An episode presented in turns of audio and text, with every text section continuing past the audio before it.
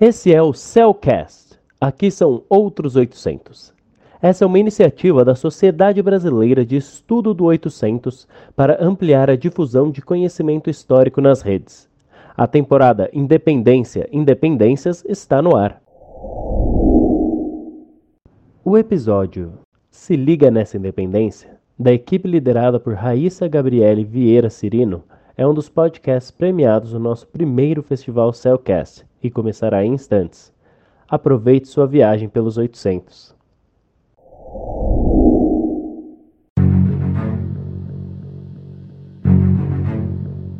Os últimos dias do inverno brasileiro de 1822 estão mais aquecidos.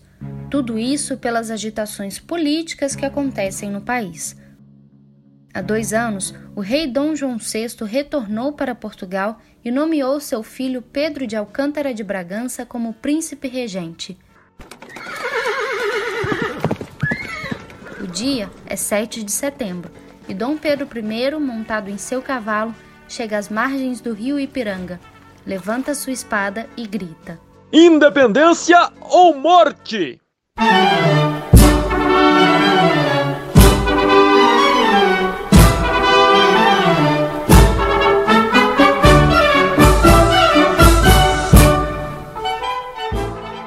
Peraí. Isso tudo você já sabe, né? Mas eu vou contar duas histórias que pouca gente conhece sobre a independência. A primeira aconteceu em Minas Gerais.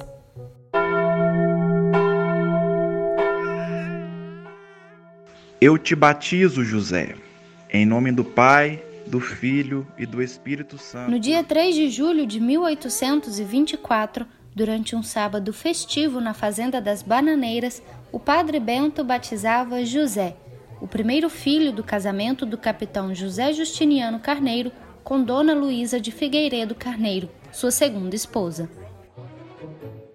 Justiniano é um dos homens mais ricos e poderosos do distrito de Tapera, um pequeno povoado do município de Mariana, a primeira cidade de Minas Gerais.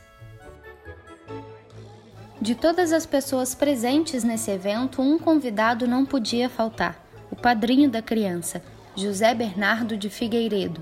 Ele era um magistrado com grande influência e prestígio político nos mais altos círculos sociais nos primeiros anos do Brasil Império. Prova disso são suas constantes viagens à Europa, como relata sua irmã, Dona Josefa, durante o batizado.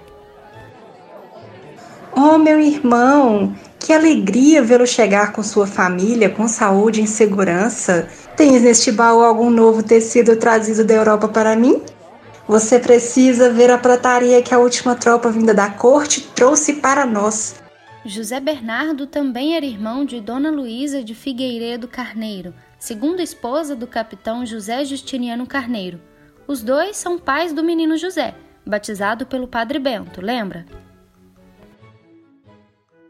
Não foi fácil chegar aqui vindo do Rio de Janeiro. Apesar do período de estiagem, as estradas estão quase intransitáveis. Tivemos dificuldades em diversos trechos, mas, graças ao meu bom Senhor e à Santíssima Trindade, almas caridosas nos ajudam ao longo da jornada e hoje posso estar aqui com meu sobrinho e agora afilhado.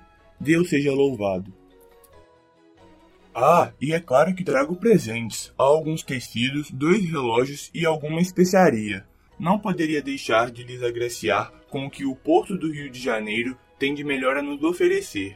Então, por favor, minha distinta irmã, desses quatro negros que me acompanham, fique com a moça para ser sua mucama. Mas por que a história deste batizado é tão importante para a história da independência do Brasil? Eu explico. José Bernardo de Figueiredo, ao se fazer presente nesse dia em terras tão distantes da corte, não ia apenas apadrinhar um sobrinho qualquer ou rever sua irmã, mas batizar o filho do capitão José Justiniano, homem com muita influência em um importante colégio eleitoral de Minas Gerais. Meu amigo Justiniano, você bem sabe o apreço que tenho por ti, incomparável nos seus modos, desde os tempos em que morou no Rio de Janeiro. Somos mais chegados que irmãos. Peraí, onde eu estou com a minha cabeça? Esqueci de algumas informações importantes que compõem a história desta família que viveu nos anos da independência e a formação do Estado no Brasil. Precisamos voltar um pouquinho no tempo. Nos anos finais do século XVIII, José Justiniano seguiu as ordens de seu pai. Meu filho, você e seu irmão Camilo precisam se mudar para o Rio de Janeiro. Vocês vão morar na Rua dos Pescadores, onde nossa família é proprietária de uma casa comercial. Ter uma casa comercial no Rio de Janeiro, principal porto do Brasil, era estratégia comum entre a elite da época, pois ali a elite estava próxima de tudo o que ocorria na praça mercantil e poderia se antever perante as chegadas e partidas de navios vindos da África com homens, mulheres e crianças escravizadas. Não sei se você sabe, mas muitas famílias enriqueceram com o tráfico de africanos escravizados durante o período colonial e o imperial no Brasil. Esse provavelmente era um comércio praticado pela família de José Justiniano, que adquiria os trabalhadores no Cais do Valongo e os levava acorrentados até as fazendas de Minas Gerais.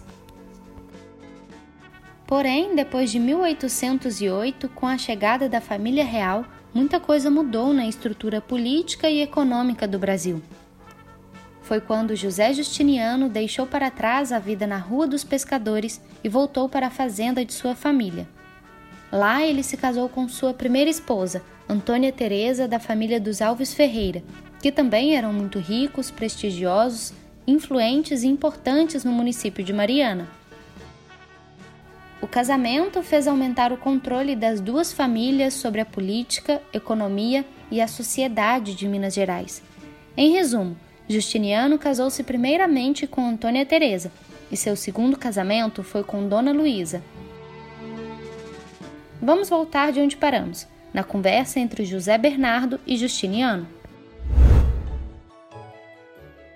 Somos mais chegados que irmãos. Quando voltou para Minas para se casar com Dona Antônia, que Deus a tenha, fui por infinitas vezes emissário e correspondente nos seus negócios na Praça Mercantil do Rio de Janeiro.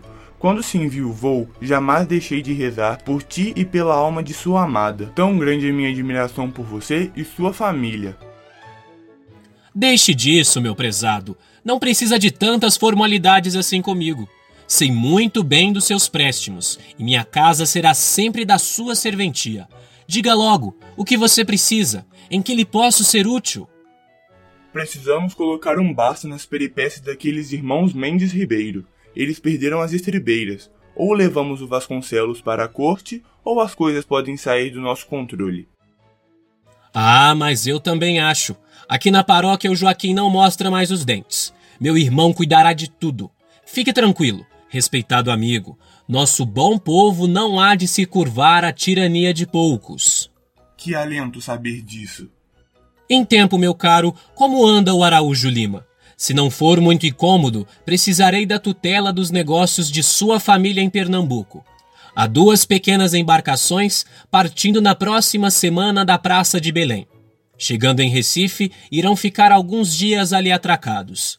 Se possível, que Araújo Lima peça ao cavalcante que os receba e guarde as sete chaves, duas correspondências seladas e as devolva ao senhor Zeferino de Souza, mestre da embarcação no dia da partida. Essas correspondências precisam chegar intactas ao destino. Me darão crédito com Honório em Luanda, onde seu carregamento já está praticamente completo. Mas, de novo, o que toda essa história tem a ver com a independência do Brasil? Ora, num batizado, além dos encontros familiares, interesses políticos e regionais eram conjugados e as elites de diferentes lugares do Império do Brasil se misturavam. Muito mais do que laços de parentesco e condução à vida espiritual do batizado, outorgava-se reconhecimento social e prestígio político, almejando influência. Ou seja, Elites regionais conduziram seus projetos de Estado Nacional e de independência nas minúcias da vida cotidiana. Um tempo de estadia e moradia no Rio de Janeiro no final do século XVIII, a chegada da família real em 1808, dois casamentos arranjados e um batizado em Minas Gerais. Toda essa trama em torno do batismo de José nos mostra como a independência do Brasil tem limites temporais e geográficos que extrapolam o brado de 1822, envolvendo banalidades cotidianas e interesses particulares. Vamos agora para o Maranhão, saber o que acontecia por lá. Aqui no Maranhão, o grito Independência ou morte! Não mudou muita coisa para sua população. O que mais teve impacto foi a chegada das notícias sobre a Revolução Liberal do Porto em 1820, uma cidade ao norte de Portugal. Inspirados nos últimos acontecimentos da Revolução Francesa, da independência dos Estados Unidos da América e das Cortes de Cádiz na Espanha, os portugueses pretendiam elaborar uma constituição para o rei português a partir dos ideais de liberdade e igualdade. O objetivo era modernizar e unir a nação portuguesa. Outra novidade para o período iniciado com a Revolução do Porto foi a convocação de eleições para representantes das diferentes partes do Império Luso. Cada província do Brasil vai escolher uma junta para governar e seguir as novas instruções vindas de Portugal. A junta provisória que então governava o Maranhão recusou o brado de Dom Pedro e apresentou boas razões para isso. Cidadãos maranhenses, como irmãos e descendentes de portugueses, devemos lealdade e obediência à nossa pátria e ao nosso rei Dom João Afinal, o que temos em comum com as províncias do Sul? Os povos do Sul não contribuem com a nossa economia, nem com o nosso comércio e moram tão longe. Enquanto nós, portugueses no Maranhão, Pará e Piauí, estamos próximos de nossos irmãos europeus, com quem negociamos e mantemos laços de sangue. Alerta, cidadãos! Vamos continuar obedecendo ao Rei e à Sagrada Constituição Portuguesa. A junta chamava a atenção para os laços de sangue e negócios que uniam portugueses do Maranhão e de Portugal. Ela estava se referindo principalmente ao pequeno grupo de brancos e proprietários que moravam em São Luís e nas vilas do interior. Essas pessoas casavam entre si e se mantinham pelo cultivo da terra por mão de obra escrava. O que produziam era vendido para as casas comerciais europeias. Para garantir a manutenção de seus negócios e privilégios, precisavam defender a união entre Maranhão e Portugal. Nada de independência. Mas aqui vai uma curiosidade: a junta não tinha dinheiro para sua defesa militar. Enquanto os reforços das tropas prometidos por Sua Majestade não chegam, a Junta ordena que se disponham canhões na orla da capital. Todo o navio atracado nesse porto deve despachar seus marinheiros para se alistarem em nossas forças. Aqueles que desobedecerem serão presos. Mesmo que tentasse manter sob controle as movimentações na província, a junta passou a sofrer perdas principalmente no interior da província, onde as tropas pagas por Dom Pedro venceram e avançaram em direção à capital. Os proprietários então começaram a ficar preocupados. Já que Dom João tinha acabado de retornar a Portugal, buscaram falar diretamente com ele, expondo suas dúvidas e seus medos. Em uma fazenda tranquila, às margens do rio Itapecuru, o coronel Antônio Rodrigues dos Santos escreveu uma carta endereçada ao rei Dom João VI. Vossa Majestade, sou um dos maiores lavradores dessa terra. Sou casado e com família numerosa na província. Mas o que mais me orgulho é de ser um dos seus vassalos mais fiéis. Como estava tão certo por seu amor ao rei, Antônio não sentiu vergonha de mostrar suas dúvidas quanto à proposta do príncipe. Se for do agrado de Vossa Majestade que eu obedeça ao seu filho Pedro, assim o farei. Mas devo alertá-lo de que os povos buscam realizar o republicanismo. O coronel informava a Dom João os perigos que a independência liderada por Pedro poderia causar no Maranhão. Para o coronel Antônio, assim como para vários outros proprietários, o republicanismo significava perdas de terras, tumultos de pessoas pobres livres e a mais temida, uma revolta escrava. A preocupação do coronel Antônio não era em vão.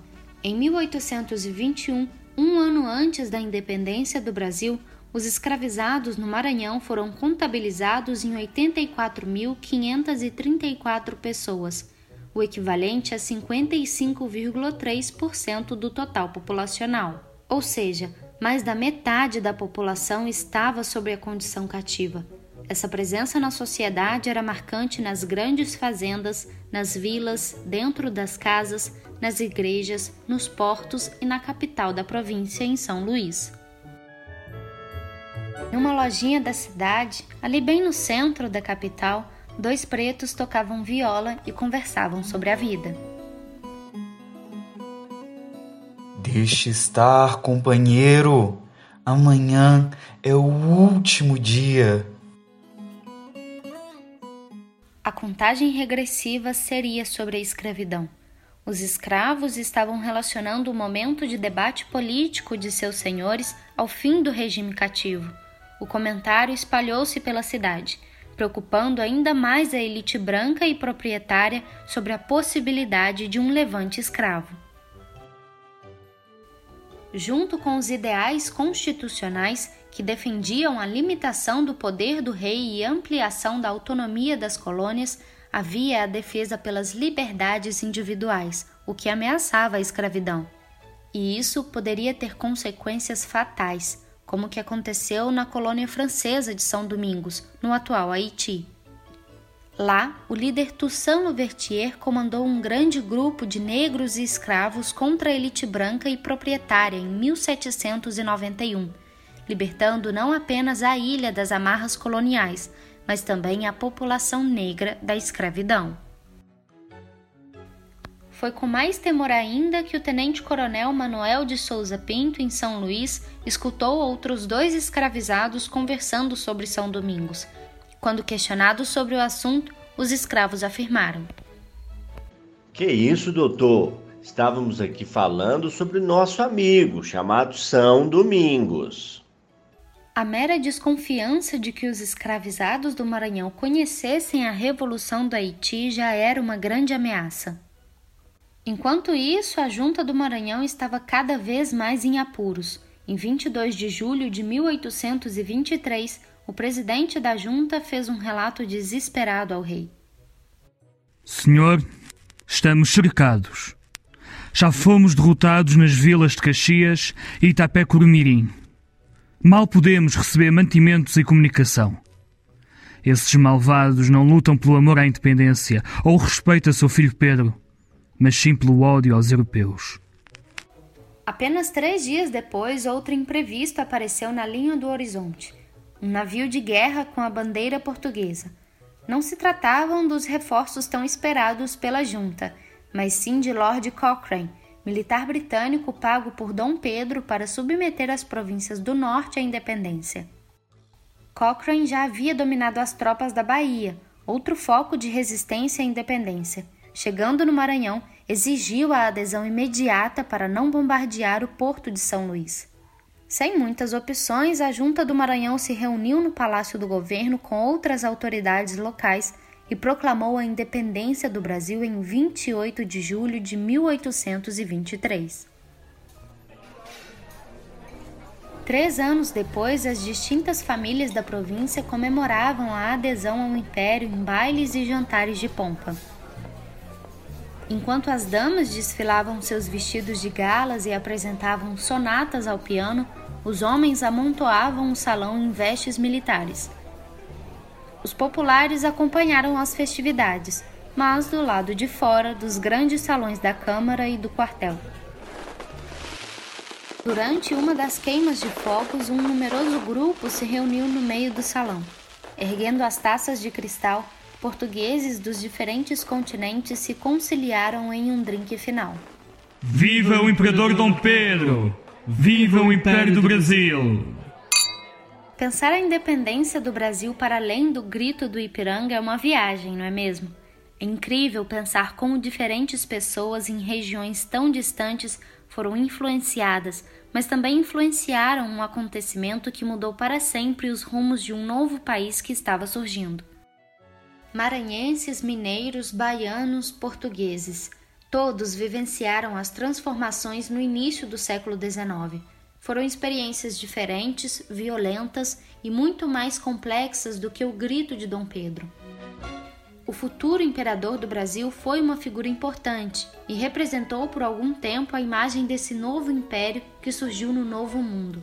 Mas por trás dessa bela imagem, a história vai muito além.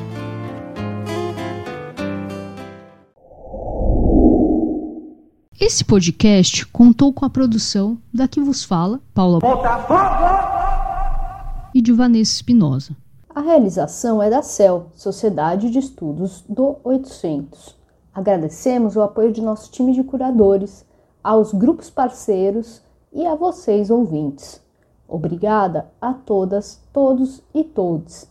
Siga a CEL nas redes sociais, no Facebook, Instagram, arroba sociedade.800 e Twitter, arroba cel, underline 800. E encontramos vocês no próximo episódio do primeiro festival Cellcast.